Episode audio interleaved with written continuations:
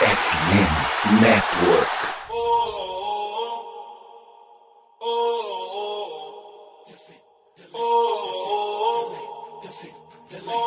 Cleveland, get on your feet and make some noise for your Cleveland Cavaliers! Let's go Cavs! Eu sou Gabriel Magalhães e tô aqui para mais um episódio do podcast Cavaliers Brasil.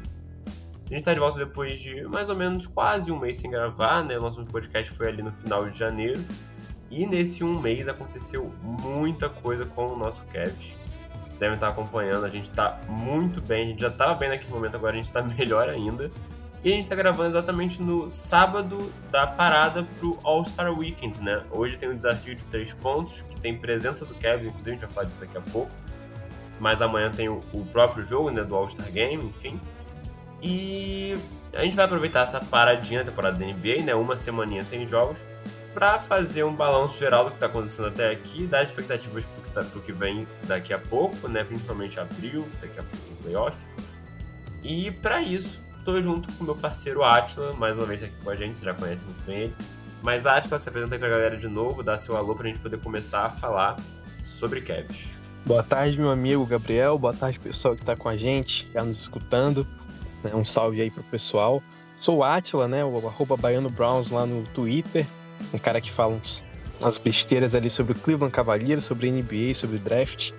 Então, tamo junto, vamos para mais essa, né? Gravamos ali mês passado nosso podcast sobre sobre o Cavs, né, que tá muito bem e continua muito bem, né? Essa é a realidade, continua muito bem, vencendo, convencendo e só evoluindo, né? Essa é a realidade. Então, cara, vamos lá, muito animado para falar mais dessa vez sobre o Cavs aí, né? Vamos falar de, de All-Star Weekend, de torneio de três, Donovan Mitchell, Evan Mobley, sobre o pessoal aí que tá voando, né? Representando o nosso Cleveland Cavaliers lá na NBA. É isso então, só antes de a gente começar, é, queria fazer a propaganda da nossa patrocinadora, a KTO. KTO que é o melhor lugar para você fazer a sua aposta é, em vários esportes, né? Inclusive na NBA, lá tem odds especiais para jogadores. Você pode, por exemplo, apostar uma aposta muito boa, por exemplo, que é o over de bola de 3 do Mobley. A gente vai falar um pouco sobre isso, mas está valendo a pena apostar nisso nos jogos recentes. E na KTO, usando o cupom KEVSBR, você ganha 20% em free bet no primeiro depósito. Então, se você ainda não tem uma conta na KTO, se inscreve lá, usa o nosso cupom que você vai ganhar esse benefício e vai ajudar muito o nosso trabalho aqui, o nosso perfil. É, pode confiar, aposta com responsabilidade, mas vai lá na KTO. Bom, mas vamos começar agora mesmo, Atila, porque assim, é isso. Vamos falar primeiro de All-Star Weekend, né? Porque a gente tá nesse clima um All-Star Weekend que poderia ser mais legal pra gente, né? Na minha opinião, acho que você concorda, o Kevs merecia ter mais do que apenas um All-Star no jogo das estrelas principal mesmo. É, porque o Donovan Mitchell, obviamente, foi selecionado. Na nossa opinião, eu imagino, acho, deveria ter sido como titular, né? Mas ele acabou ficando no banco. Os armadores titulares do leste foram o Tyrese Halliburton e o Damian Lillard, que foi o que causou a grande polêmica, né? Não só com a gente, que torce pro Kevin, mas também com a galera que torce pro Knicks, que dizia que o Jalen Bronson merecia mais do que o Damian Lillard. Ficou essa confusãozinha, mas no final acabou que o Spider foi no banco, né? Obviamente, porque ele tinha que ir. Mas o Jared Allen, que é um cara que, para mim, acho que pra você também, e para muita gente, merecia estar no All-Star Game desse ano de novo, né? Pela segunda vez, que ele já participou em 2022. Não foi selecionado, o Jared Allen foi preterido e até depois, quando dois jogadores se machucaram, né? Porque o Embiid e o Randall foram selecionados no primeiro momento, mas eles estão lesionados e não vão poder jogar. A NBA selecionou mais outros dois jogadores e nenhum deles foi o Jared Allen, né? Um foi o Trey Young, do Hawks, que acho que justo ter ido. E o outro foi o Scottie Barnes, do Toronto, esse um pouco mais polêmico, na minha opinião. Mas enfim, tu vai brigar por causa disso. É, mas, Atila, acho que é legal ter o Donovan Mitchell, óbvio. A gente, a gente começa a temporada sabendo que a gente vai ter um All-Star certeza, porque o Donovan Mitchell é esse cara, né? Ele só não foi All-Star, se eu não me engano, no primeiro ano da carreira dele, ou nos dois primeiros anos. Mas desde então ele é All-Star todo ano. Tudo bem que no Oeste a disputa era maior também, né? Agora no Oeste ele com certeza vai ser All-Star por muito tempo, se ele ficar aqui, se Deus quiser. Mas também é muito legal ver o Donovan Mitchell no torneio de três pontos, né? Que é uma coisa que a gente não vê muito, né? Do, o Kevin ter participantes nesses torneios. Se eu não me engano, a última vez que isso aconteceu foi. Eu acho que foi 2018, foi logo quando o Larry Nance foi trocado para Cleveland. É, o Larry Nance Jr., né? E ele foi trocado para Cleveland naquele último ano do LeBron e ele participou do torneio de enterradas. Mas assim, ele tinha acabado de chegar, foi uma coisa meio rápida. Depois o Larry Nance até criou uma, uma identificação com o Kevin, mas assim, naquele momento foi uma coisa meio tipo, caraca, em cima da hora legal ter um jogador do Cavs participando de um torneio desse, né? Assim, é, o All-Star tá perdendo força, na minha opinião, cada vez mais. Mas mesmo assim é legal, sabe? Eu vou ligar minha televisão para poder ver o Donovan Mitchell participando do torneio de 3 pontos hoje, né? Acho, acho que no primeiro momento, a gente, antes pra gente começar falando disso, porque a gente tá no momento, acho que é bem divertido, né? Ah, com certeza, cara, com certeza, assim. É, o All-Star já teve o seu, seu, seu, seu tempo mais, mais brilhante, assim, né? Aquela coisa que era um pouco mais Deixa eu, deixa eu ver a palavra certa, né? Eu acho que brilhava mais os olhos assim no geral, o torneio de enterradas, por exemplo, o próprio jogo em alguns sentidos, né? É, para isso até eles estão tentando criar novas alternativas aí, atividades, torneio de habilidades, enfim, chamando de league, pessoal de fora, é, enfim, né? Mas, mas ainda é um, evento, querendo ou não, muito atrativo, assim, a galera assiste, eu assisto, você assiste, né? É uma coisa que distrai bem e, e é um entretenimento ali garantido, né? Então a gente gosta bastante. Mas como relação, começando ali pelo Allen, né, cara, com certeza, cara, assim, Jared Allen, né, você pode gostar do jogador ou não, você pode achar ele mais ou menos bom, aquele outro melhor ou pior que ele, mas, cara, é inegável o impacto e o que ele jogou é, pelo Cleveland Cavaliers, sabe, principalmente nessa arrancada aí especial, cara, arrancada assim, não é comum, cara, não pode ser normalizado assim o que o Cleveland vem fazendo desde do meio de dezembro para cá, né? Já vai o que aí? Dois meses, né? Em jogando um basquete de altíssimo nível o time inteiro. E o Donovan Mitchell e o Donovan Mitchell junto com o Jared Allen foram os caras que lideraram isso dentro de quadro, sabe? Então o Mitchell a galera já conhece, já é um All-Star assim é, perene, né? Como o pessoal diz, um, um cara que é praticamente garantido ali no, no na seleção principal né, do All-Star, deveria ter ido como titular, né? Ele, sinceramente, nenhum outro guarde na NBA, na NBA, na Conferência Leste, tá jogando mais que ele essa temporada, sabe?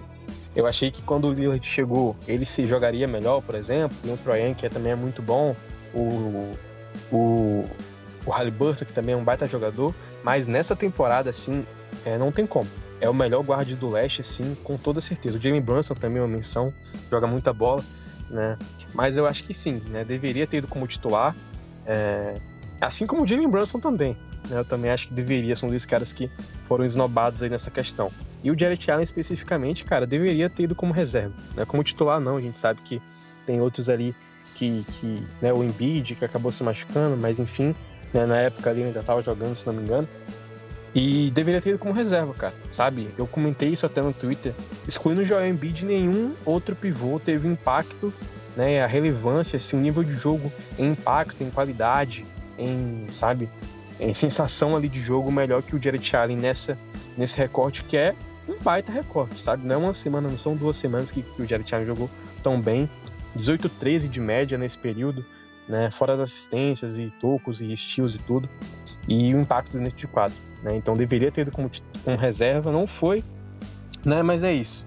Né? NBA tem dessas, é muita gente boa, às vezes vai os que a gente quer, os que a gente não quer, mas faz parte, né, meu irmão? Então, e sobre o torneio de bola de três, cara, é isso, né? Assim, Cleveland não, não tem um, um costume muito grande de ter ali é, jogadores participando desses torneios, né? Tanto de enterradas como, como de bola de três, enfim, né? teve ali o, aquele desafio de habilidades, né? Que foi um trio, que foi no All-Star dois anos atrás, né? Quando o Cleveland sediou ali. E foi o Garland, o Mobley e o Allen, eles ganharam o desafio, né? Foi muito bom aquele desafio. Bola de três em cima do relógio, foi muito top. E aí, né, volta agora com, com o Donovan Mitchell, né, cara? Que é um baita arremessador, né? Arremessa muito bem do perímetro. Eu não sei se ele. Acho que ele já participou, né? Não sei, agora Agora me falhou a memória, acho que o, o, o de Enterrados eu sei que ele já foi, né? Mas o de World 3... Foi, foi no Jazz, mas foi. foi. É, no Jazz, né? No Utah Jazz ele foi. E acho que ele foi no de World 3 também, porque ele é muito bom arremessando mesmo, né? Uma mecânica muito boa, um baita arremessador. E vamos ver, né? Vamos ver se ganha. E agora me falhou a memória os que vão participar. Eu tenho o Malik Beasley, tem o Donovan Mitchell, tem o Lillard, né? O Lillard não. Tem o Lillard também, eu acho. Acho que Lillard, o Brunson vai também, o Brunson vai também. Enfim, é. tem mais uns ou outros aí. Aí tem, tem o Cat, o do. Ah, o Carlton Towns. Towns. Isso. Outro. É. Né? Essa galera. E aí é isso, cara. Né? Vamos ver se ele ganha, tomara que sim, pra trazer esse, esse, esse, esse mini título aí pro Cavs. Né? E é isso, cara. Vamos ver, vai participando, vai ser muito bom, muito maneiro. Hoje tem Stephen Curry contra a Sabrina também, né? Então vai ser outro, outra atração é, especial. E é isso. Esse evento da Sabrina contra o Curry, a NBA acertou muito. E declaro que este podcast estará torcendo loucamente por, por Sabrina e Unesco, ok? Ah, não tenha dúvidas. Não tenha dúvidas disso. Ela já ganhou. Eu não queria dizer nada, não. Eu tô gravando, a gente tá gravando aqui, ó. Duas e seis da tarde, tá? Ou vai começar só daqui a algumas boas horas aí, de lá pra noite. Né? Então, já afirmamos aqui que a Sabrina já venceu o Stephen Curry aqui onde eu moro em Porto Alegre, né? Na Austrália em Porto Alegre já venceu. E no Rio de Janeiro. Então é isso. Sabrina Ionesco já é campeã desse torneio. Mas, ah, só vamos falar do, da temporada do Cast Propriamente Dita, porque assim, quando a gente gravou o episódio, a gente já tava muito bem, né? O Kevin já tava numa sequência ótima, vindo desde a lesão de Mobley e Garland. É... Vinha desde o ano passado, né, essa sequência. Mas como a gente já está no dia 17 de fevereiro, eu peguei o recorte do início desse ano, né? Desde o dia 1 de janeiro até hoje, o Kevin disputou 21 partidas. É um pouco menos do que todo mundo, até porque a gente jogou aquele jogo contra o Nets em Paris, né? Que acabou que esse jogo mudou um pouco o nosso calendário. Tipo, a gente teve aquele jogo contra o Nets e a gente ficou muito tempo sem ter jogo antes sem ter jogo depois, né? Se não me engano, foram, tipo assim, foi quatro dias antes e três dias depois, enfim. A gente ficou muito tempo sem jogar. Por isso que a gente tem um pouco menos de jogo que os outros times. Mas é isso, são 21 partidas e o Cavs tem 18 vitórias nessas 21 partidas. É, sendo que 18 vitórias com sequência de vitórias absurdas, né? Acho que tem uma sequência de 8, aí tem uma sequência de 9 depois, e aí agora começou uma nova sequência com a vitória contra o Bulls e a gente tá com uma vitória. Mas assim, é um, é um momento que o Kevin tem, pra você ter noção das estatísticas, né? No offensive rating, que é uma coisa que o Kevin sempre sofreu, né? Até ano passado, também que era bom, né? Acho que ano passado o Kevin foi tipo, top 10, mas ficou em nono, se eu não me engano. Esse ano, na temporada inteira, o Kevin estava bem lá atrás, ele tá em 15, se eu não me engano, 16. Mas desde o dia 1 de janeiro, o Kevin é o quarto melhor ataque da NBA. E ele só tá atrás de Clippers, que vem sendo um dos melhores times da temporada mesmo. Aí tem a surpresa que é o Utah Jazz, que eu não esperava ver aqui, mas tá jogando muito mesmo nessa, nessa volta de ano também. E o Golden State Warriors empatado com o Cavs. Então, assim, a gente tá um pouquinho à frente do Boston, a gente tá à frente do OKC, do Suns, enfim. É, a gente tá empatado com o Golden State, que é um time que é muito bom no ataque, mas na defesa é prejudicado. Enquanto isso, na defesa, vocês terem noção, o Warriors na defesa não aparece, tá lá, lá atrás o Warriors. O Cavs tem, por uma margem até boa, assim, é 2.2 de diferença do Timberwolves, que é a segunda. O Cavs tem o melhor defensive rating da NBA desde o dia 1 de janeiro e é por muito. Assim, isso é uma coisa que o time já é destacado, né? ano passado a gente foi a melhor defesa da NBA também. Mas esse ano isso vai se repetindo com um ataque ainda mais eficiente esse ano e com muitas, com muitas mais opções, né? Acho, acho que essa que é o grande diferencial que a gente já comentou no último podcast, mas que naquele momento um, um tópico de assunto nosso foi como seria a dificuldade do JB para adaptar aquele elenco, aquela rotação que estava se dando muito bem, né? Com o Merrill, com o Craig Porter Jr. recebendo minutos às vezes, até com o próprio Tristan Thompson. Como é que ele ia adaptar isso com a volta de Mobley e Garland? Muita gente tinha medo por algum motivo. Não era meu medo, admito. Mas de que a volta de Garland e Mobley piorassem o time do Cavs, né? Mas eu entendo, eu entendo que as pessoas não falassem isso porque acham que o Garland e Mobley são jogadores piores do que estavam jogando. Mas assim, pelo fato do entrosamento daquele elenco que estava jogando ter dado muito certo, as rotações estarem, estarem certinhas, como é que Garland e Mobley iam influenciar nisso? Mobley voltou um jogo antes do Garland só, né? Mas assim, é... ele voltou contra o Clippers, o Garland volta no jogo seguinte. É, se eu não estou enganado, acho que é isso mesmo. O Mobley volta contra o Clippers e o Garland volta contra o Detroit. Acho que é exatamente isso. E aí, o Mobley já tem um impacto muito positivo desde o primeiro momento que ele fez em quadra, né? O Mobley é um absurdo. A gente vai falar um pouco mais sobre ele, sobre como parece que ele evoluiu como jogador durante esse momento que ele ficou parado. Mas assim, mesmo, e a gente vai falar também do Garland não estando ainda no melhor desempenho dele, né? Ele vem jogando mal alguns jogos. Mesmo assim, o Kevs melhorou, eu acho. Tipo assim, acho. Não sei se você concorda, mas eu acho que o desempenho do Kevs em vários momentos ele melhora tá? depois da volta de Mobley e Garland. A gente tem vitórias bem legais depois da volta dele. Né? A gente tem essa vitória contra o Clippers, por exemplo, que o Mobley participa. A gente tem uma vitória ótima contra o Kings. A gente tem boas vitórias também depois. A gente tem um blowout no Brooklyn, um blowout no Toronto. Então, assim, na minha opinião, o time melhorou com Garland Mobley voltando. E acho que a principal dúvida da, nossa galera, né, da nossa torcida, que era como que o JB ia resolver essa situação, ele resolveu muito bem, né? Acho, acho que as votações estão boas. Ele tá tentando dividir os minutos, você pode até mais falar sobre isso se você quiser. Mas eu acho que o JB tá passando nesse teste até o momento. Qual que é a sua opinião? É, cara, eu concordo plenamente, plenamente, assim. Era uma dúvida, né, legítima até certo ponto, assim, né, porque tem gente que acha que realmente o Garland de Mobile piora um time, né, por si, né, por culpa deles, assim, digamos, né. Mas com a galera que pensava assim, né, poxa, como será que o JB, né, que não é o treinador mais, mais é, consolidado, digamos assim, né, mais laureado da NBA, é, vai vai juntar, né, todos esses quatro depois da volta e depois de, assim, né, ficar muito nítido como o Cleveland jogava bem, né, ali com o Donovan Mitchell comandando o ataque, com o Jared Allen como segunda opção liderando a defesa também, né, e os jogadores ali agregando, o Craig Porter, como você falou, o Sam Merrill, o Tristan Thompson às vezes, né? Então, como seria essa, essa junção e como o JB iria fazer com que isso não piorasse o time, né?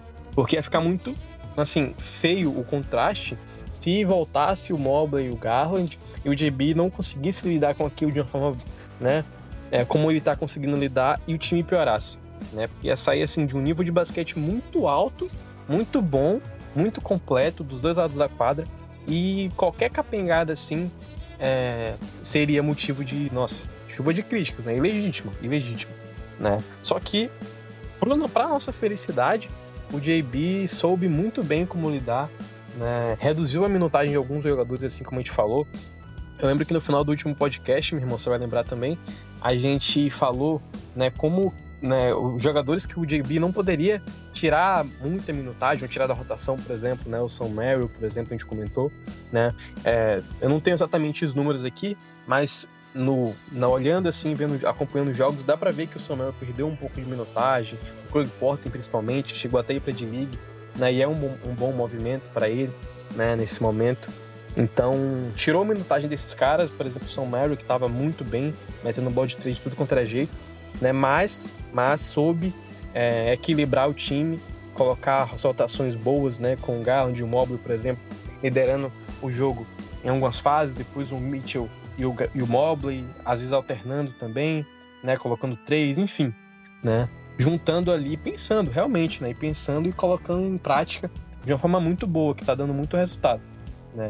É, como você falou, o time voltou, teve uma baita vitória contra o Clippers, né? Assim, um jogo que, beleza, foi apertado, o Clippers também jogou muito bem, mas que isso é o melhor de tudo, né? Porque você vencer um Los Angeles Clippers que tá com, tava ali com o Kawhi, com o Paul George, com, com o James Harden, jogando muita bola, assim, Clippers, se a gente pegar no último, vai, dois meses, os times, os times mais quentes da NBA são Cavs, Clippers e vai, sei lá, Nova York, alguma coisa do tipo, sabe?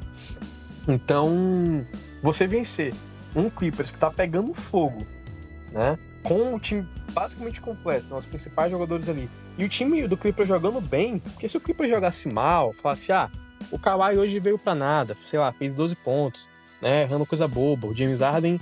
Não. É você vencer o adversário na sua melhor forma, sabe? Na sua melhor fase e entregando um bom basquete. E foi isso que Cleveland fez.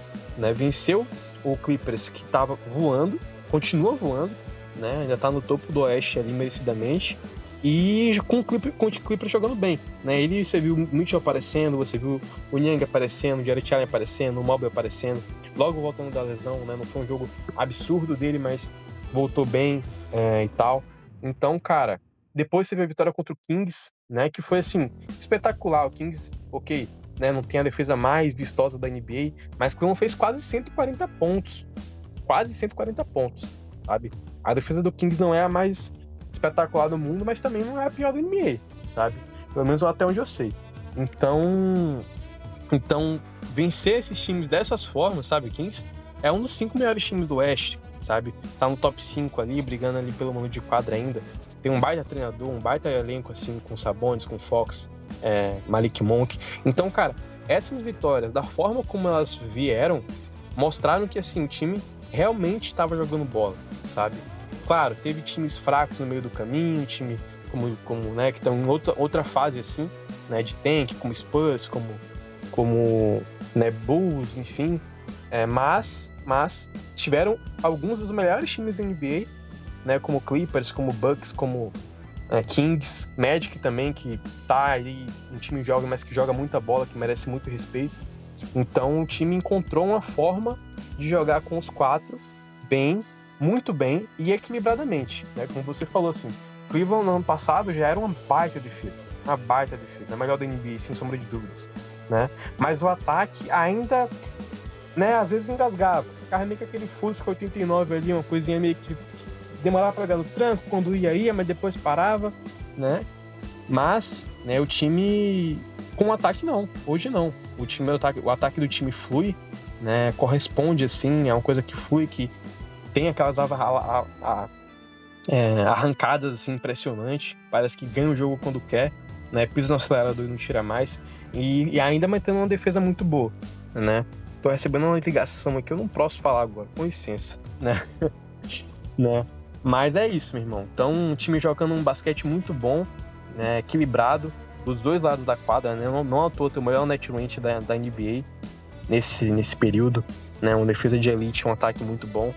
Então, é isso, cara. Né, o Garland ainda não voltou naquela, naquela forma, assim, que ele, que ele, que ele consegue. Mas, por, por, por incrível que pareça, com o Garland nessa, dessa maneira, assim, ainda né, para pegar o ritmo de vez assim, como ele pode, como ele, a gente sabe que ele consegue, Cleveland melhorou o offensive rating em relação ao que era, né, antes do Garland voltar.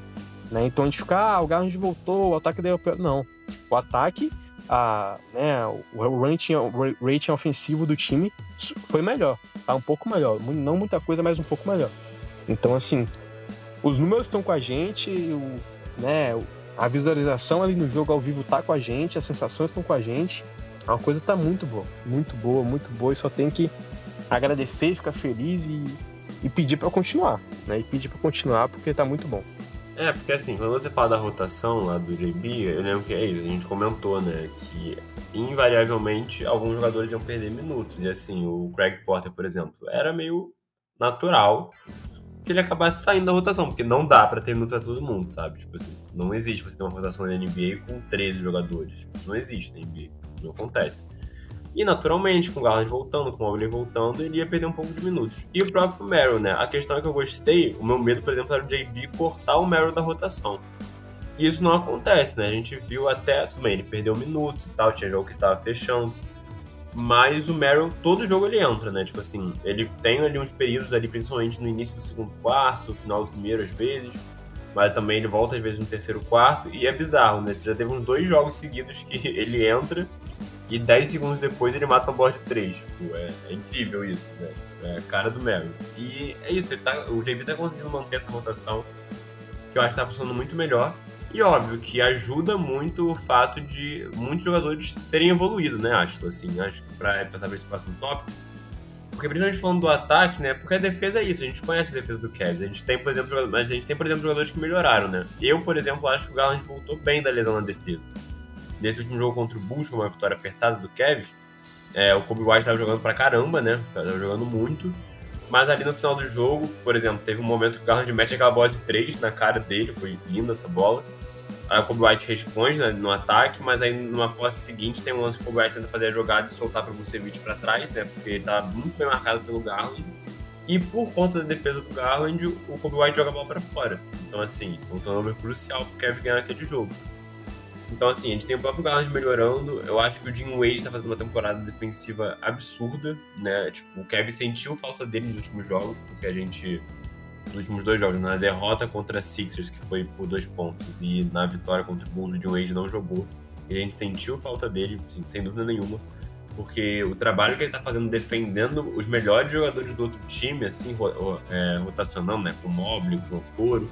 Assim, no jogo contra o Clippers, o trabalho do Jim Wade pra cima do Kawhi Leonard é um negócio absurdo, por exemplo. Um ótimo trabalho defensivo. Então a gente tem jogadores evoluindo na defesa, e a gente tem jogadores que já eram absurdos na defesa, melhorando no ataque, né? Um exemplo claro, acho nos últimos jogos é o Okoro, né?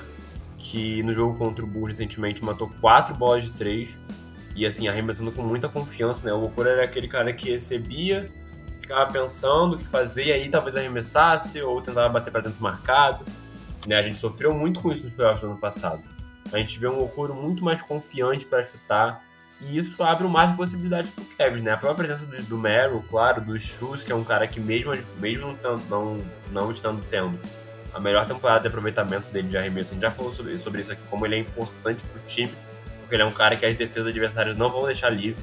Ele pode estar numa noite, ele pode estar arremessando 0 de 7. A defesa no playoff não vai deixar o Shoes livre pra arremessar de 3, tá ligado? Porque é um erro, ele vai acertar muito provavelmente. Tem muita chance de acertar. Então, assim, só, só ele dele existir ali na quadra, isso já ajuda a, o ataque do Cavs a fluir melhor. E acho que principalmente o, o turning point desse ataque que está acontecendo nesse momento, que para mim pode ser uma coisa fundamental, também a curto prazo, mas principalmente a longo prazo para esse time ser um contender ao longo dos anos, é o desenvolvimento do Mobile como um arremessador de três pontos, né, Ashley? Porque a gente fala disso há muito tempo, no college ele chutava um pouquinho, não chutava tanto, na NBA ele começou chutando nada, né? No, nas primeiras temporadas dele ele não chutava nada. Quando ele mandava uma bola de três era uma festa do caramba, porque a gente ficava tipo, meu Deus, uma uma bola de três. Mas ele tentava muito pouco. Desde que voltou de lesão, né? É, o Mobley tá com aproveitamento muito bom na bola de três. Ele tá, com, ele tá jogando muito bem no geral, né? Ele tem média de 15 pontos, 9.6 rebotes e 2.6 assistências, além de vários tocos e vários roubos de bola. Mas assim, é, o que dá para se destacar realmente é essa bola de três, porque o Mobley jogou nove jogos desde que ele voltou, ele arremessou 14 bolas, né? Quase duas por jogo, quase não, né? Mas aproximadamente. E matou 8 das 14. Então, assim, ele teve um jogo perfeito de 3 de 3. Depois ele teve um jogo de 2 de 2 para 3. E acho que o principal, né, Atila? Um arremesso confiante e bonito, assim. Não é tipo assim, aquele arremesso que. Óbvio, teve lance que ele tava paradinho, recebeu livre e arremessou. Mas assim, principalmente no jogo contra Washington, né? Ele matou umas bolas de três que era tipo assim, é, pick and pop, aí vem o, a marcação com a mão na cara, ele arremessa por cima em movimento e acerta a bola de três. Então, assim, são os lances que a gente não estava acostumado a ver de jeito nenhum com o Mobley e que ele está fazendo agora e que isso muda totalmente o panorama desse time, né? A gente sabe que se o Mobley for um arremessador, é, no mínimo, assim, amedrontador né, do perímetro para defesa, se ele for um cara que arremessa 38%, chegando beirando os 40%, esse cenário muda, porque a grande preocupação para esse time a longo prazo era como dois pivôs que não arremessam vão funcionar na NBA atual. Se um desses caras começar a arremessar, irmão, esquece, né? Tipo assim, ó, tá tudo bem mal em não arremessar. Se a gente tiver um time com quatro arremessadores de Dart Allen, pô, é incrível, entendeu? E, enfim, a rotação do JB, ele tá rodando, ele tá colocando o Mobley como pivô em muitos momentos, aí o Mobley fica com cinco caras que podem chutar no time. Enfim, é... ah, então eu queria falar sobre o Mobley. A gente destaquei o Okoro, destaquei Chus, mas acho que é importante falar do Mobley, porque é uma coisa que a gente não esperava, né? O Okoro, querendo ou não, é uma coisa que, pô, o Okoro precisa fazer isso pra ser um jogador da NBA, tá ligado? Tipo, se o Okoro não arremessar, fica muito complicado para ele. O Mobley tem muitas outras valências, assim, eu acho, né? O Okoro é, óbvio, ele é um defensor incrível, mas, assim, é, o Okoro só defendendo ia ser complicado, né? Ele precisa de uma bola de três. O era uma coisa que a gente não estava esperando. E além do Okoro ser mais velho que o Mobley também, né? Eu, eu não estava esperando o Mobley voltar de lesão com esse arremesso tão melhorado, assim, acho. Assim, e acho que é uma coisa que pode realmente mudar o rumo da nossa franquia. Tipo, parece que é uma coisa pequena, mas não é, né? É um detalhe muito crucial que a gente falando há muito tempo e que ele parece estar desenvolvendo muito bem. Ah, cara, você é perfeito, cara. Exato, cara, você. Assim, tô te ouvindo aqui meu Deus do céu, é perfeita exatamente isso, cara sabe? Concordo com absolutamente tudo que você falou. Não vou falar especificamente de cada um dos jogadores, mas é exatamente isso. E falando do Okoro com o Mobley aí, cara, é exatamente isso. Sim, o Okoro, é, por mais que ele seja um baita defensor, né, um dos melhores da NBA defendendo armadores e alas, assim, né, muito, muito bom mesmo, muito subestimado, né, ele não tem tantas valências assim é, ofensivas e defensivamente também, assim, de ser o cara mais completo do mundo. Então, se ele não tiver, tiver um arremesso ou uma coisa ali minimamente sólida ofensivamente, ele não vai jogar, sabe? Principalmente em playoffs, né? Temporada regular dá para sobreviver, porque a temporada regular é outra coisa, né? Mas em playoffs não tem como jogar com o Coro que só defende, né? E na bode, no ataque, né? No, na situação em que ele está, né? Tendo o Mitchell na frente, tendo o Garland na frente, tendo o Allen na frente, na frente, tendo o Mobley na frente dele, resta ele arremessar. Não resta muita coisa para ele fazer com a bola na mão, né? Porque já tem muitos caras para fazer isso. Então nessa situação não tem como ele jogar, a não ser que ele arremesse. Né? Então é uma evolução que ele precisa ter. Ou ele tem, ou então, tipo assim, né? Vai ter que se arrumar em outro time. Né? E não por maldade, muito pelo contrário. Né? Mas é porque é o caminho natural da NBA. Né? É, mas o Mobley, cara, é outra coisa. É assim, um jogador que traz muitas coisas para a quadra defensiva. Praticamente tudo defensivamente ele faz. Assim, e bem, muito bem. Não à toa ele já é, na minha opinião, um dos cinco melhores defensores da NBA. Né? Não tem cinco hoje que defendam uma, conceitualmente falando, né? Claro que jogando na temporada pode ter outros e tal, mas assim, como jogador defensivamente puro, né? O Mobley para mim é um top 5. Aí ofensivamente também tem várias valências, claro.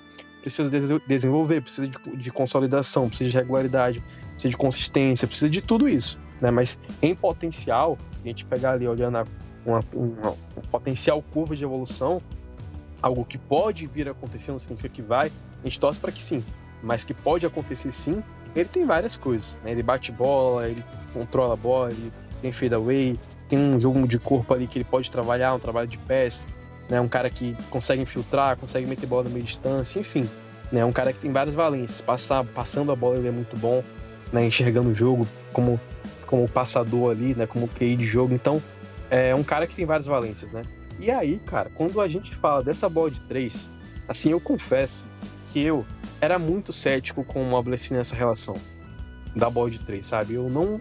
Eu tinha muitas dúvidas, assim, que ele fosse virar um arremessador minimamente, minimamente, assim, é, amedrontador, como você falou, né? Uma boa expressão, assim, de colocar o mínimo medo na defesa. Não precisa ser o Carl Anthony Towns, um Larry Bird, sei lá, né? Não precisa ser nesse nível, né? É, mas, assim, de minimamente a defesa tem que se preocupar. De não acontecer, como aconteceu há, há uma semana atrás, né, meu irmão?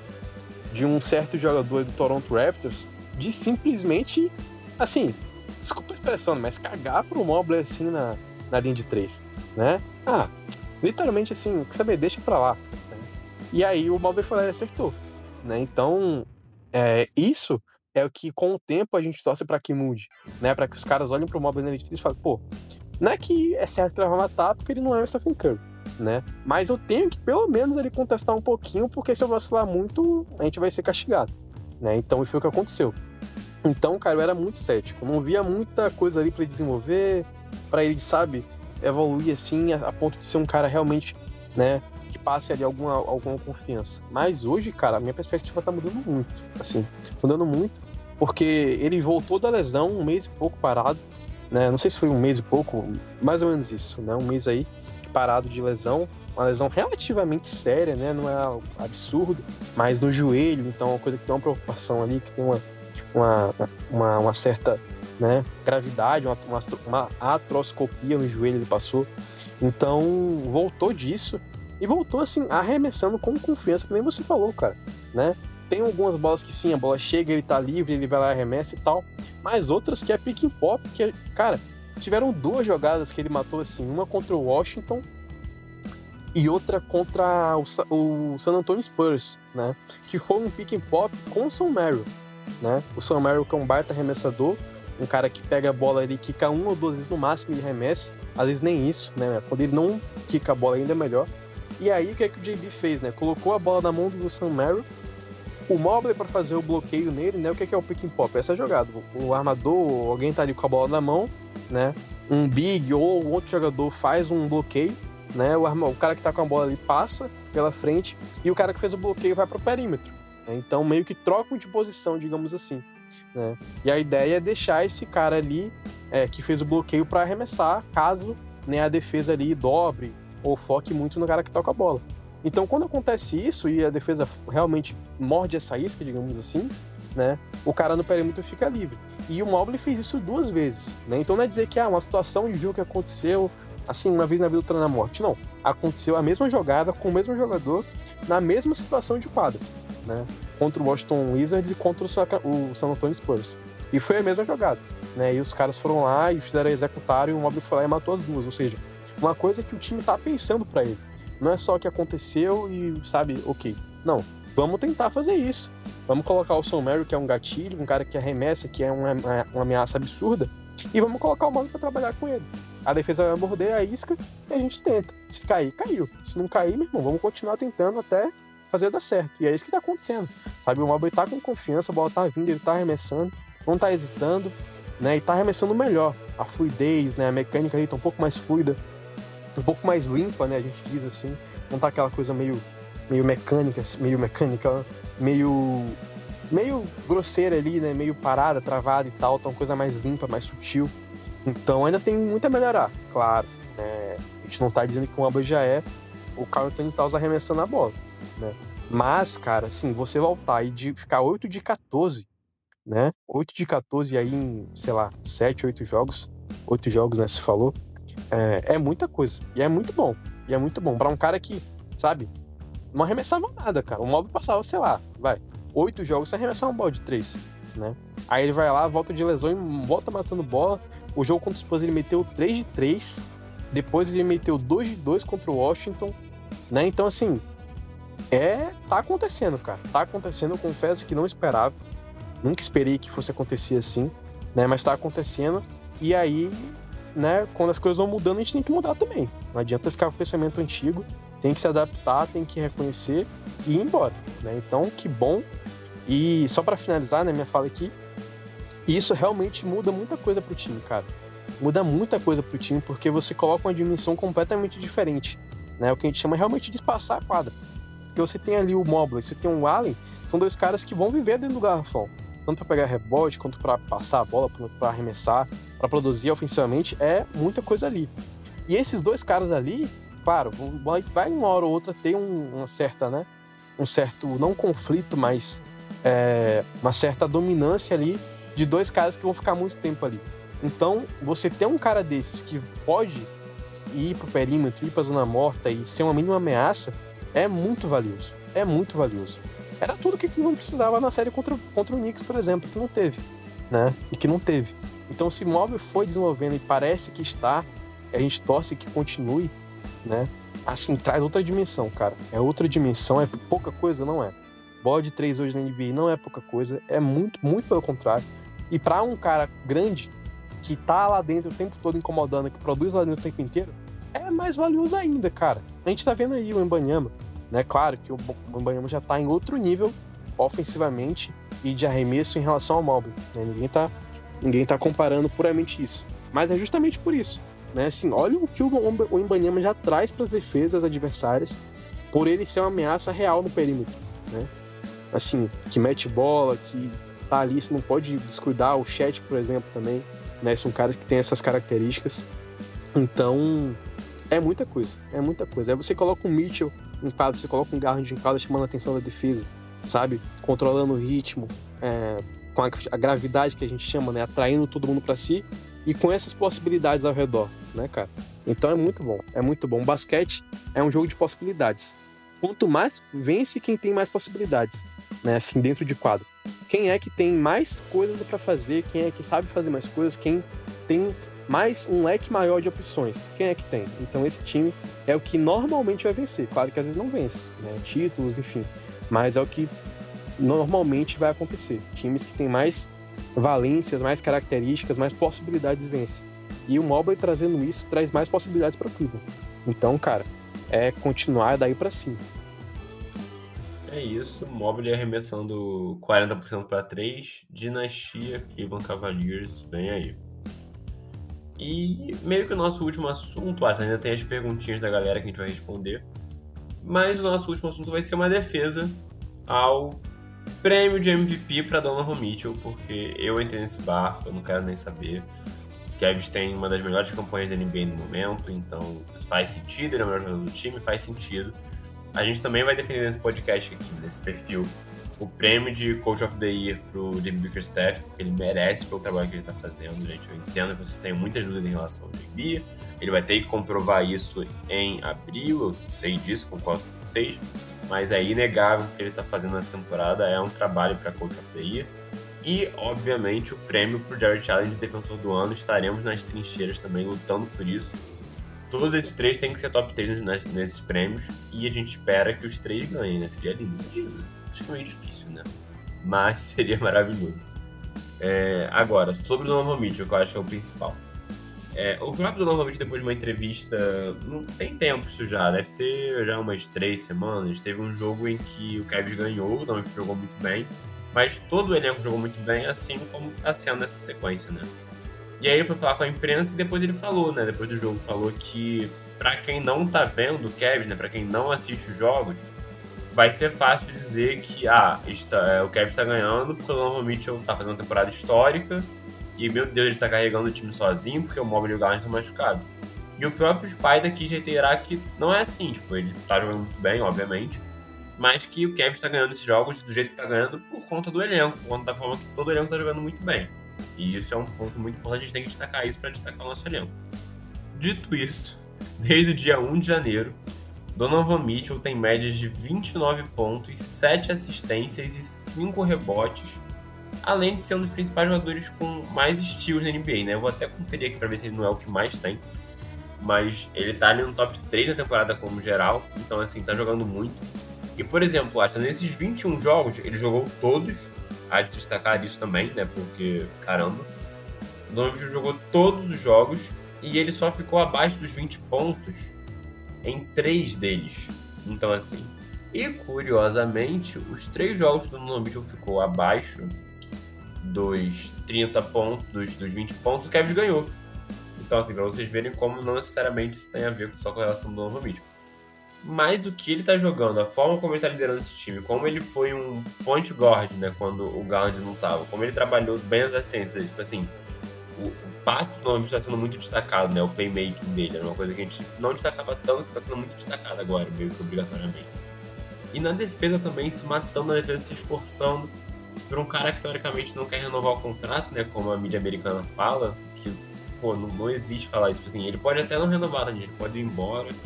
Mas, assim, dizer que o Donovan Mitchell não tá feliz, incrível, é uma maluquice. Ele tá o tempo inteiro postando coisa no Twitter apoiando os, os, os jogadores, tá falando sobre como tá feliz, como ele ama o elenco, sei lá o quê.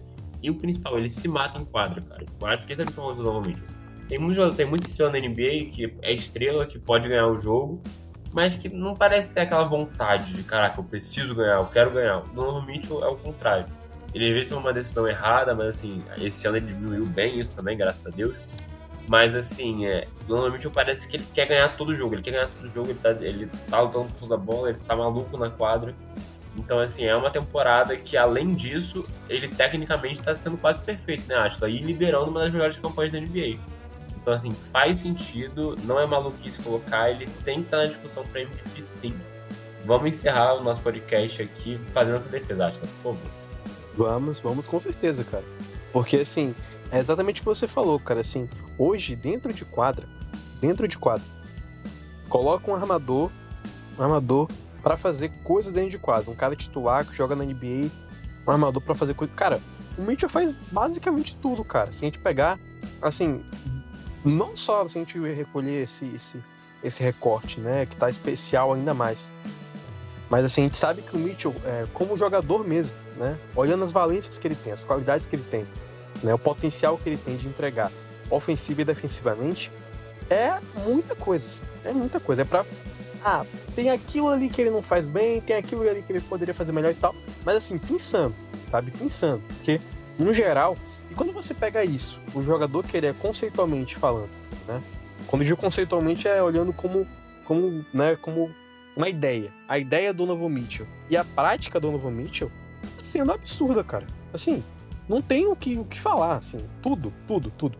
Tomada de decisão, criação pro time, bode 3, infiltração, vai pro lance livre, é eficiente, defende, sabe? A evolução defensiva dele, a gente sabia que ele era capaz né, de entregar defensivamente e tal, mas às vezes pelo cara ser um, um armador, já não tem uma, uma responsabilidade defensiva das mais altas, né? E, e ele também já se mata muito ofensivamente, então já tem uma sobrecarga ofensiva muito grande.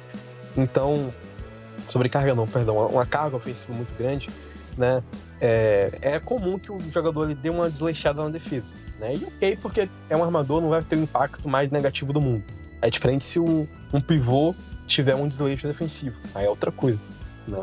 Então, mas além, mas mesmo assim, ele tá melhorando muito na defesa. Muito assim, a evolução dele na defesa, na defesa é muito boa, muito nítida. Claro, não é o melhor defensor do mundo de armadores, não é o melhor, o melhor armador defensor da NBA, né?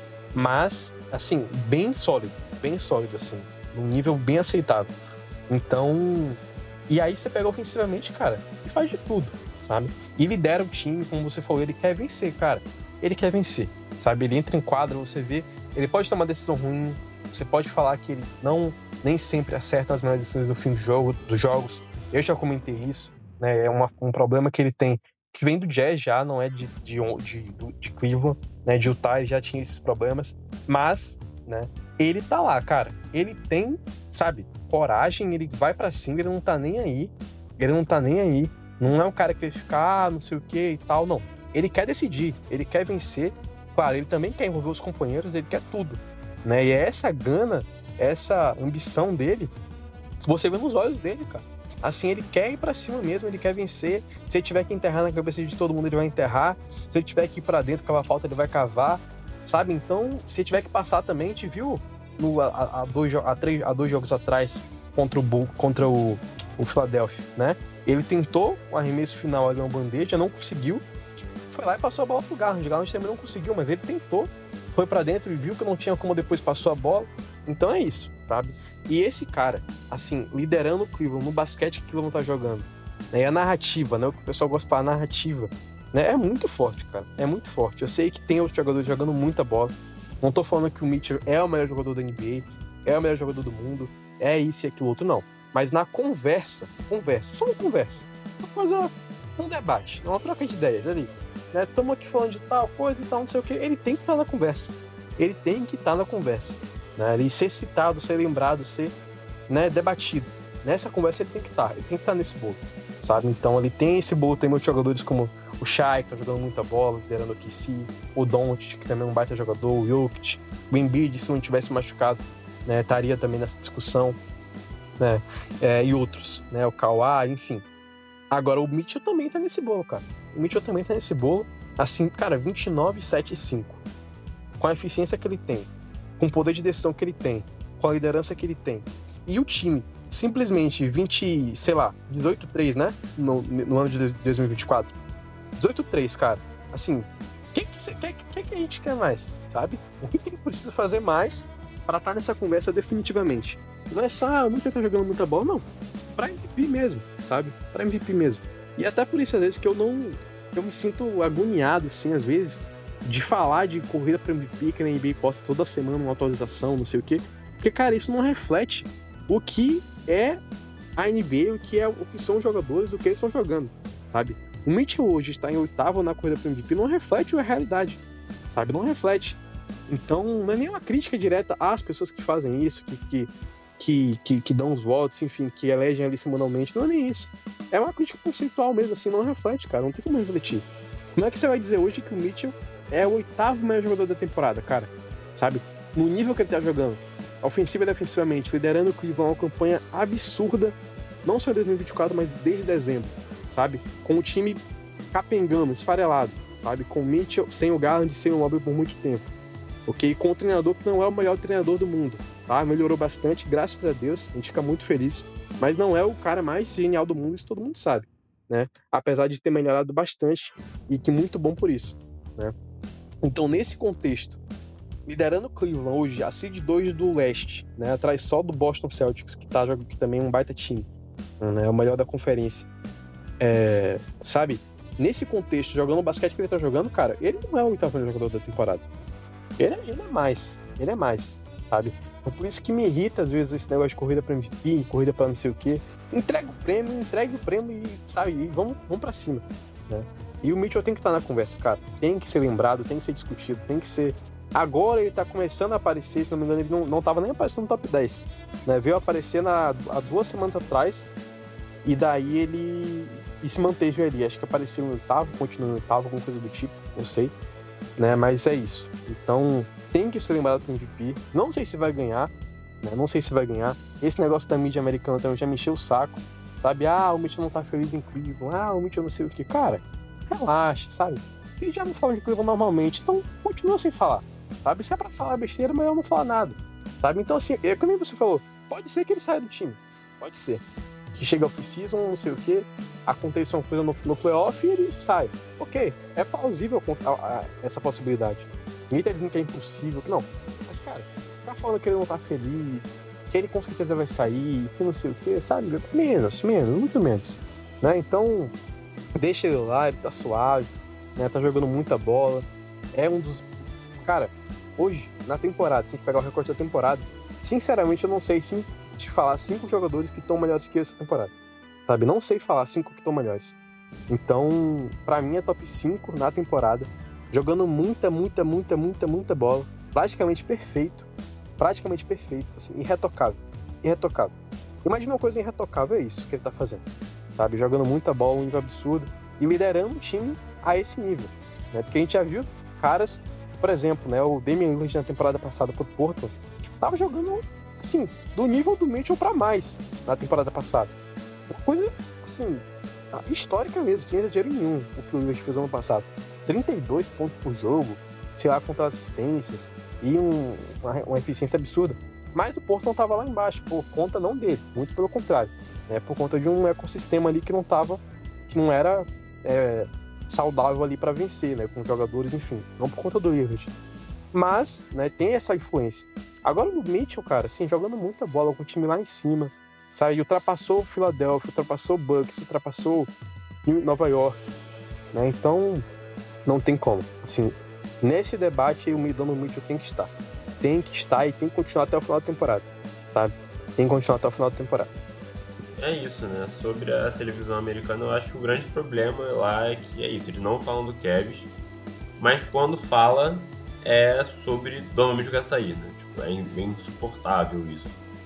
É, a galera lá nos Estados Unidos estava chiando muito porque teve o jogo contra o Bulls, agora passou na ESPN americana. Né? Passou aqui no Brasil também, né? Mas passou na ESPN lá pra eles.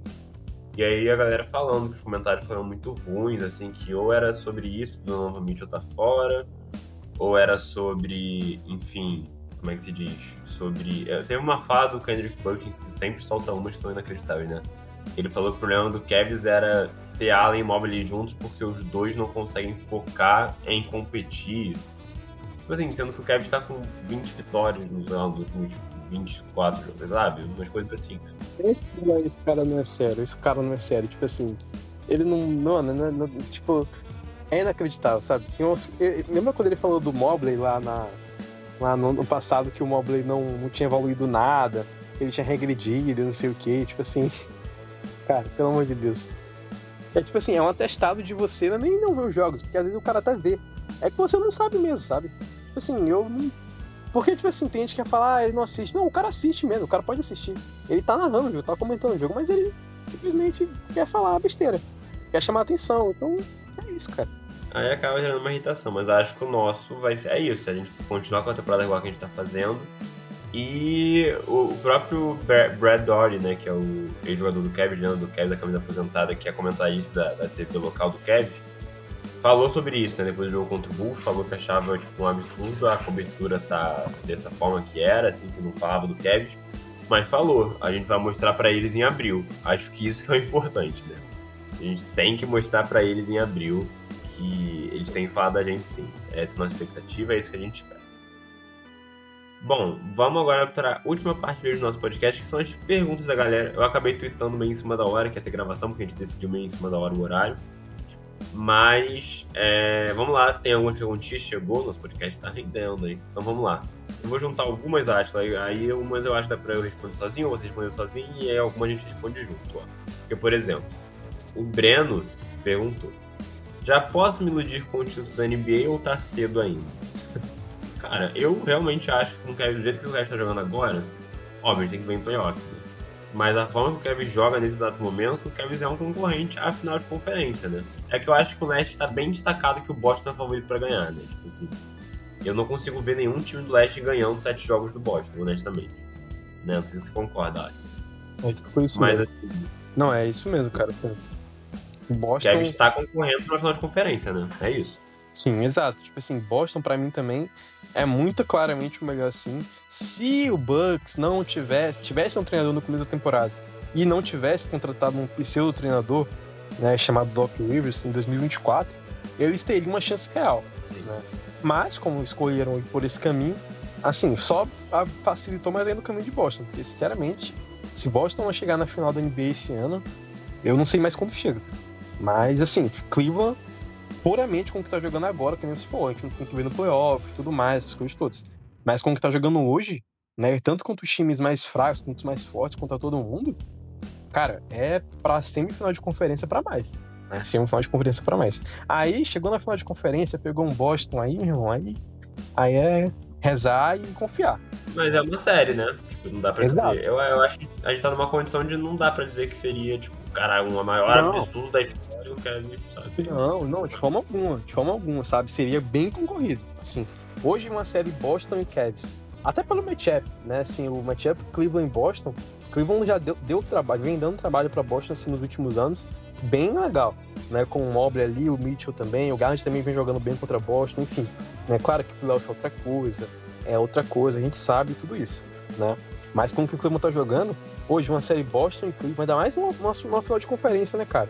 Eu não sei nem se tem como chegar na final de conferência. Se seria só, acho que sim, né? Porque um e dois ali, acho que só pega na final de conferência.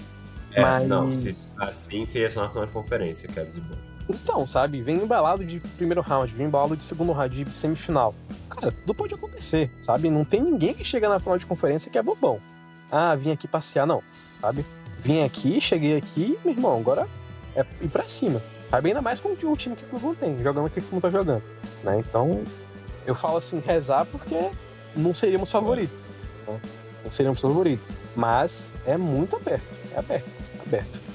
É isso, é isso. A gente tá jogando num nível em que a gente tá numa série de 7 jogos contra qualquer time. Tem times que a gente vai ser, não vai ser favorito, mas a gente vai disputar. Então, pode se iludir, Breno. Tá liberado, a gente também tá iludido. Aí, ó, tem duas perguntas sobre Garland, e aí eu vou juntar elas, porque uma é do Arthur e outra é do Lourenço. Aí o Lourenço foi mais direto, ele falou, vocês trocariam Garland por um 3D de Elite? E aí ele dá um exemplo que é o Michael Bridges cairia com uma luva nesse Kevin se não precisasse trocar o Garland, porque eu não faria isso, já dando spoiler. Mas, e aí o Arthur pergunta é, sobre o Garland também. Ele pergunta se existe, a gente pode considerar uma ideia de uma troca do Garland na off-season, considerando o baixo desempenho que ele está tendo com o teto que o time possui no momento. Assim, acho que eu vou você falar também um pouquinho, porque eu acho que é importante, mas eu vou falar só antes que, gente, eu, Gabriel, não acho que o caminho é trocar o Garland por conta dos jogos que ele tá tendo depois da lesão, depois dos oito jogos que ele tá tendo depois da lesão que ele teve, sabe? Que não foi a coisa mais tranquila do mundo. Assim, a gente sabe o potencial que o Garland tem. O Garland foi um dos caras que, tudo bem, ele teve aquele jogo 3 trágico nos playoffs contra o Knicks, foi realmente trágico. Mas, por exemplo, o jogo 2 que o Garland faz é um jogo, tipo assim, aquela série de playoff que foi um desastre, né, de muita gente o Garland é um, dois, se não o melhor cara do Kevin, né? Eu acho que ele não foi mais regular, mas ele teve os melhores momentos de algum jogador naquele time. Foi o Garland naquela série de playoff, por exemplo. Que é o lugar onde o time mais, teoricamente, tem que ser testado e aprovado, né? O melhor jogador do Kevin nos playoffs em vários momentos foi o Garland. E a gente sabe o potencial que ele tem, a gente sabe que ele pode fazer um jogo de 50 pontos, sabe? Isso já aconteceu. Então, assim, eu não acho que agora é o momento da gente olhar e falar, caralho, tem que trocar o Garland. Eu realmente não vejo que isso vai ajudar a melhorar o time. Aí o Lourenço deu o exemplo do, Michael, do, Mi- do Michael Bridges, que eu acho que é um cara que, pô, óbvio, ele como terceira opção ali no time é uma coisa ótima seria incrível, né? Porque ele defendendo e arremessando é ótimo. Mas primeiro que acho que é meio irreal, porque o Nets já falou que queria, tipo, quatro picks de primeira rodada e o Kevin não tem nenhuma pra dar. Então, assim, não dá pra fazer isso. E acho difícil a gente achar um cara que, numa troca pelo Garland, melhore o time, sabe? Eu acho que a gente teria que perder mais coisa. Então, honestamente, acho, eu não acho que esse seja o caminho. A gente tem, eu acho que é muito importante a gente olhar como vai ser o playoff, né? Se chegar no playoff, por algum motivo, o Garland ser o problema do Kevin, que eu acho que tem muita pouca chance de acontecer, aí é um momento de história, a gente vê no off-season. Mas eu acho que agora olhando pro agora, não acho que dá pra pensar. É, olhando pelo agora, a gente tem que trocar o Garland. Gente, você concorda comigo, mas você que é muito fã do Garland. Não, concordo 100%, cara. Assim, é, beleza, o Michael Bridges é um ótimo complemento ali para caras como o Donovan Mitchell, como o Evan Mobley, Jared Allen e tal.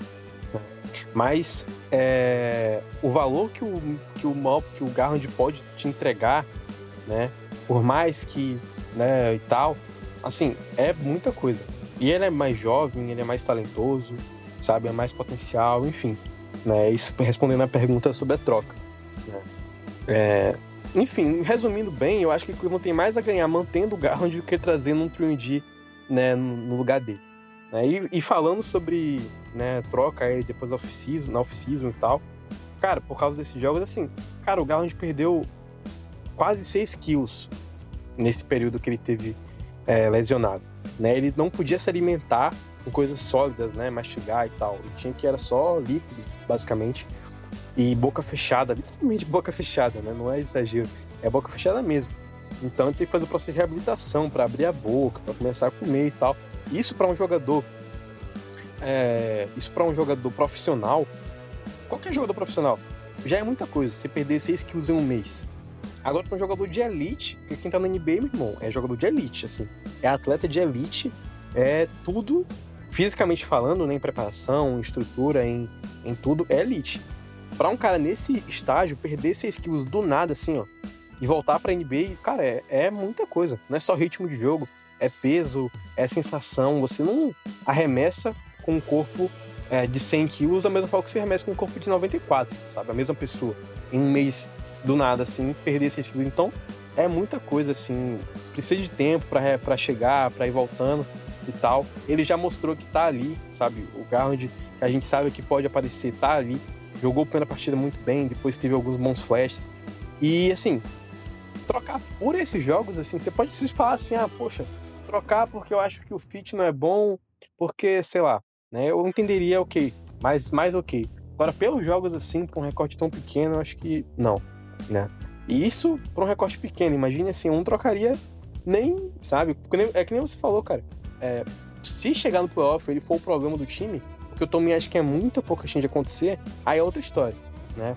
Porque assim, Cleveland perdeu para Nova York no ano passado, é, no playoff, mas o Garland ficou longe de ser o problema do time, né? Claro, ele poderia ter jogado mais de forma mais regular, poderia. Poderia ser mais consistente, poderia. Mas isso é diferente de ser o problema. Né? O problema ali foi outra coisa. É espaçamento, falta de arremesso, jogadores ali além de Garland, Mitchell, Mobley e tal, que pudessem produzir com consistência ofensiva e tal. Né? Ajuste de... E esses foram os problemas né, conceitual, conceitualmente falando, foram esses problemas. Agora, cara, o Garland, sinceramente, no último playoff foi o melhor jogador do time, cara. Sabe? Teve aquele jogaço no jogo 3, no jogo 2, foi mal no jogo 4. No jogo, se não me engano, perdão, teve aquele jogaço no jogo 2, foi mal no jogo 3, bem mal, bem mal, verdade. Aí, acho que se não me engano, foi no jogo 4 que ele fez aquele segundo tempo absurdo, né? Que, que foi na casa do Knicks, Cara, Foi. aquele segundo tempo ali, ele Foi. carregou o time, você lembra? Tipo assim, ele ia fazer de tudo lá dentro e tudo. No final a gente perdeu, né? A gente perdeu, a, ficou, ficamos a detalhes de vencer, né?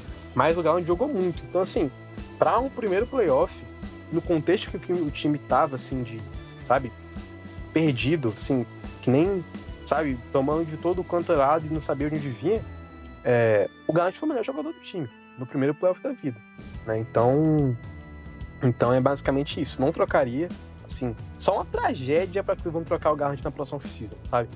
Só uma tragédia mesmo, assim. Então, é por aí. Concordo 100%, acho que é isso. Acho que não é o caminho que a gente vai seguir, nem é o caminho que o Kevin está olhando para seguir também. Aí o Juan perguntou, mandou um boa tarde para EV também.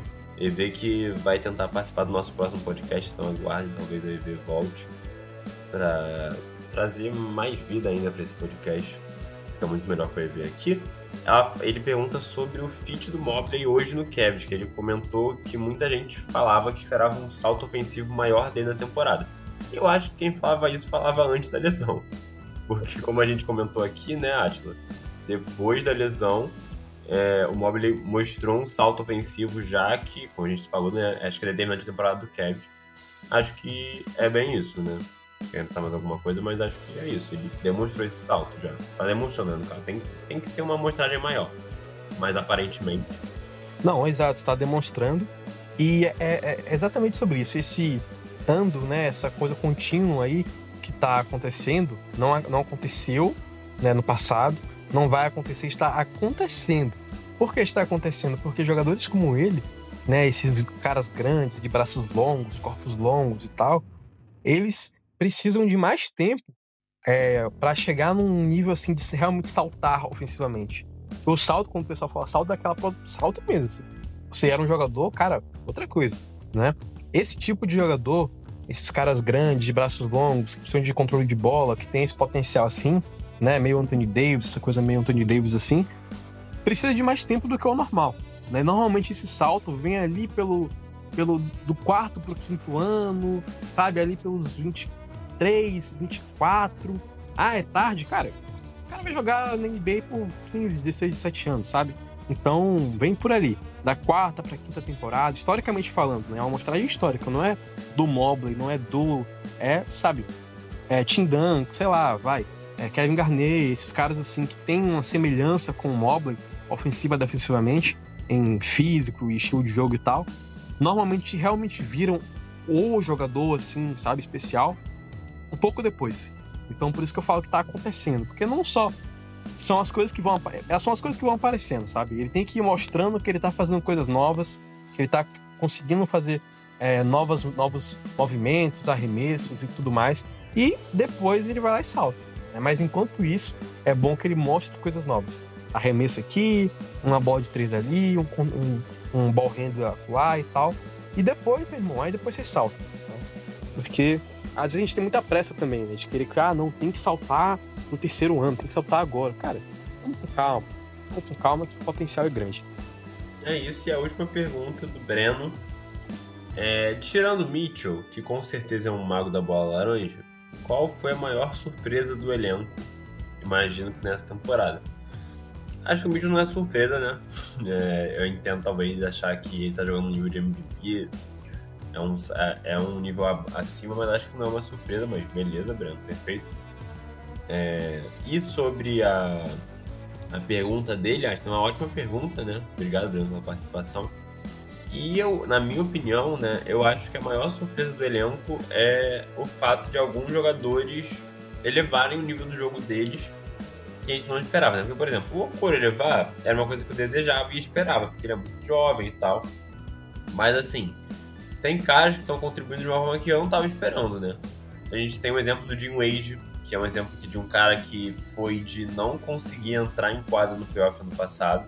Tudo bem, ele estava vindo de lesão, não era uma lesão simples, ele nunca foi o mesmo depois da lesão. Mas assim, um cara que não conseguia entrar em playoff no ano passado por um cara que está defendendo o Kawhi Leonard contra o Clippers. Então assim, isso é uma surpresa grande. O Merrill acaba sendo uma surpresa, né? Porque ele era um cara que já estava no elenco ano passado, ele estava no elenco do playoff, só que ele não jogava, e a gente também não cobrou isso porque a gente sabia que, que o Merrill podia fazer o que ele está fazendo. O próprio, o próprio Craig Porter Jr. é uma surpresa, né? São caras que a gente não estava esperando tanta coisa. A galera que está entregando muito, tipo, os titulares, eu não acho que é uma surpresa, porque a gente espera isso deles mesmo, né? A gente espera um Allen fazendo double-double, um Mobley evoluindo, o Mitchell fazendo o que tá fazendo na minha opinião, as maiores surpresas são, assim, são esses, esses caras que começaram a contribuir e mudaram a cara da rotação do Cavs, né? Você concorda? Concordo, cara, concordo. O coletivo, né? O coletivo, assim, é o grupo como um todo, né? Porque justamente isso, assim, no ano passado a gente já viu o Mitchell por muito tempo jogando muito bem. É, a primeira parte da temporada do Mitchell, assim, é, sei lá, vai 35 primeiros jogos foi muito boa. Eu lembro que ele começou com tudo. Depois ele deu uma caída, um oscilado e tal. Coisa que a gente não tá vendo nessa temporada. Essa oscilação, assim, de ah, vai, três jogos bons, dois jogos ruins e tal. Aconteceu muito na temporada passada e essa temporada não tá acontecendo. Cara, se tu for pegar nos últimos dois meses, acho que o Mitchell jogou mal um ou dois jogos, sabe? É... E aí o coletivo, cara. O coletivo aparecer. Né? E aí, talvez, né, se a gente for citar uma surpresa assim, é, o, o, o JB, cara né? O JB, porque é, ao ponto que tinha chegado na temporada ali no começo de dezembro, vão jogando um basquete assim, sem sal nenhum, assim, sem tempero, sem pimenta, sem alho, sem cebola, sem nada. Pensa no tempero que você gosta aí, que você coloca na sua comida, sem isso, sabe? Assim, aquele arrozinho bem assim, uh, aquela coisa meio chata. E para ele sair disso e colocar um time assim, com, com, a, a, identidade dele, assim, defensiva, mas com, uma, com temperos ofensivos, com repertório ofensivo, com variedade, com, sabe, coletividade, com engrenagem, coisa que funciona, que se pensa, pede um timeout funciona, e aí, sabe, é, é, desafia uma jogada e dá certo, e desenha uma jogada e funciona. Essas coisas, sabe? O, a, a, como é que chama? A digital do treinador ali no time, defensiva e ofensivamente, talvez seja a maior surpresa, né? Talvez ele tenha perguntado um de quadra, né? Ali entre jogadores, né? O Breno. É, mas vale citar o JB, né? Entra em quadra, mas, mas influencia todo mundo ali a entrar e fazer coisas ali que estão funcionando muito bem. Né? Estão funcionando muito bem. E o Oliver, né, cara, assim, eu já falei aqui no outro podcast que eu vim, devo mil desculpas a ele porque virou outro jogador. Né? Muito bom, muito consistente e tal. Deu uma caidinha nos últimos jogos, assim, com o autor do Garland e tal. É normal, né? Mas nada também drástico. Meu Deus, tá jogando mal, longe disso. Então acho que fica essas menções aí. Né? O Levan dentro de quadra, pela evolução, assim como como Cade jogo, como pensador, assim, cara com mais maduro, é, ofensivamente falando e tal, como jogador. E fora de quadro do JB, né, assim, não tem como, eu, eu não imaginaria que o JB poderia acabar a temporada como candidato fortíssimo a treinador do ano. E, cara, pelo, pelo jeito que você está se desenhando, é por aí, viu? É por aí. Então, gente, obrigado pelas perguntas. Se alguém mandar uma pergunta depois da gravação, eu prometo responder lá no Twitter, tá bom? Porque a gente tá gravando aqui agora, como também em cima da hora. Mas é isso, gente. Agradecer mais uma vez ao Atila, né, pelo, pela participação aqui no podcast. Mas o podcast longo ficou um pouquinho menor que o outra vez, né? Porque a gente gosta muito de falar. Então a gente espera que vocês estejam curtindo essa volta do nosso podcast. E Atila, agradece aí a galera. E, enfim, faz a propaganda, fala do seu perfil que é ótimo, que tem ótimas análises. Agradecer o Merchan e tamo junto, irmão. Obrigado de novo, viu? Bom, cara, eu que agradeço né, o convite, mais um convite aí. Gostaria de estar com a EV, já tem tempo que eu não gravo um, um pod aqui com ela, né? Então, com nós três juntos aqui, né? Então, gostaria da próxima que ela tivesse com, com a gente para agraciar, né, com a presença e com o conhecimento que ela tem sobre Cleveland Cavaliers. Né? Então, agradeço muito aí pelo convite, o pessoal que está nos ouvindo. Né? Somos só, somos só nós dois aqui, mas a gente fala muito, a gente gosta de falar. E quando a fase boa ainda ajuda, né? E é isso, espero que vocês tenham curtido, né? Eu tô lá no, no Twitter, no Baiano Browns, arroba, né? Comentando lá sobre Cleveland, sobre NBA, sobre draft, né? E é isso. Muito obrigado pelo convite, o pessoal que tá nos escutando. Espero que vocês tenham curtido, né? Desculpa qualquer coisa, né? Qualquer tom mais assim, qualquer fala mais assado. Né? E é isso. Agradeço demais e até a próxima. Não precisa pedir desculpa por nada, você foi perfeito mais uma vez.